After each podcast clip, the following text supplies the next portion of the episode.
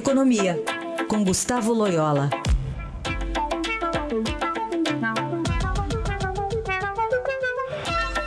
Loyola, muito bom dia, tudo bem com você? Bom dia, tudo bem. Loyola, bom, claro, hoje temos que falar da, da aprovação da reforma trabalhista. E a pergunta que todo mundo quer saber, se de imediato, Loyola, isso vai ou não vai gerar empregos, hein, Loyola? Bom, eu acho que, acho que sim, né? Eu acho que a, a, mudança da legislação trabalhista, sua modernização, né, depois de quase 80 anos aí, é uma boa notícia, né? Principalmente no momento aí que o desemprego está elevado e a flexibilização dos contratos de trabalho, aí, que é um dos objetivos principais da, da reforma, vai permitir aí a incorporação aí no mercado formal, né, de milhões de brasileiros que estão no, ou no mercado informal ou desempregados, principalmente os jovens, né, que estudantes, as mulheres que também muitas vezes não podem cumprir um horário é, integral de trabalho, é, as empresas vão se sentir mais é, seguras para fazer contratações é, temporárias no momento em, em, que a economia está se recuperando. Eu acho que com o tempo vai haver maior segurança jurídica nas relações trabalhistas, né, um, um prestígio maior aí para o contrato de trabalho, é, vis-à-vis os, os, acordos coletivos ou decisões de, é, da justiça trabalhista é, eu acho que pode levar à redução de, da litigiosidade excessiva que existe hoje no mercado de trabalho, né? Agora, evidentemente que as leis no Brasil demoram um pouco para pegarem, né? Porque tem toda a interpretação dos tribunais, no início vai haver dúvida, enfim, vamos ver como a, a jurisprudência vai evoluindo em relação a essas novas normas aí que ontem foram uh, aprovadas pela Câmara, né? pelo, pelo Senado. Né? E Loyola, conceitualmente, é uma lei que vai, é, tira um pouco da tutela, do, a presença do Estado na vida do cidadão, que é quase abusiva no Brasil, não é, Loyola?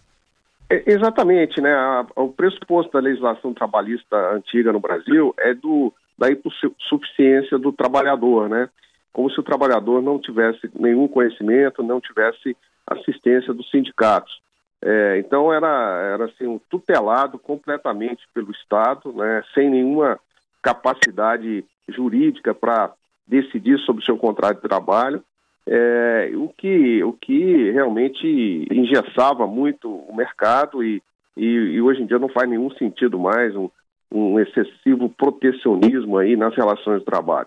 Claro que os direitos fundamentais aí têm que ser respeitados, é, mas os contratos têm que ser cumpridos, né? Todos os contratos de trabalho têm que ser cumpridos por duas, pelas duas partes, mas tem que tem, tinha realmente que abrir um pouco mais aí o espaço para negociação bilateral, né? E foi, foi o, que, o que foi feito. Inclusive, um, um dispositivo interessante da, da nova legislação é que ele distingue claramente os trabalhadores de maior renda das menor, das menor renda permitindo que esses maiores salários possam negociar individualmente os seus contratos de trabalho, né?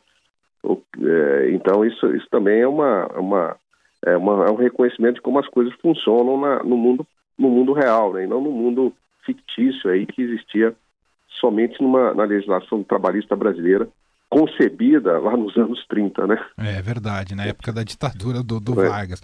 Exatamente. Para a gente concluir, Loyola, o mercado, claro que ficou muito feliz com a, com a, passa, que a reforma trabalhista tenha sido aprovada. Agora é difícil imaginar o mesmo desfecho para a reforma da Previdência, não é, Loyola? Pois é, a reforma da Previdência é mais complexa, principalmente pela oposição eh, das corporações de funcionários públicos, né, que são muito fortes e tem um poder de lobby muito, muito, muito forte também no Congresso, né? Um, e, e, e, isso, principalmente nesse momento em que o governo aí, é, o presidente Temer luta para não ser afastado, né?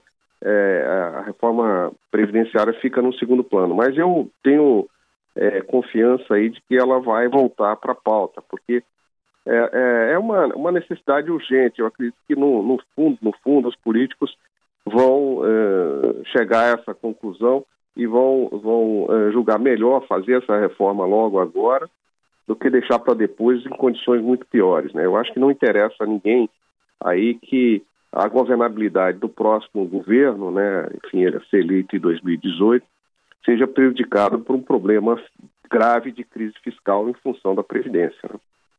Muito bem, esse é Gustavo Loyola, tá de volta com a gente na semana que vem aqui no Jornal Eldorado. Muito obrigado, Loyola. Um abraço. Um abraço, Tela.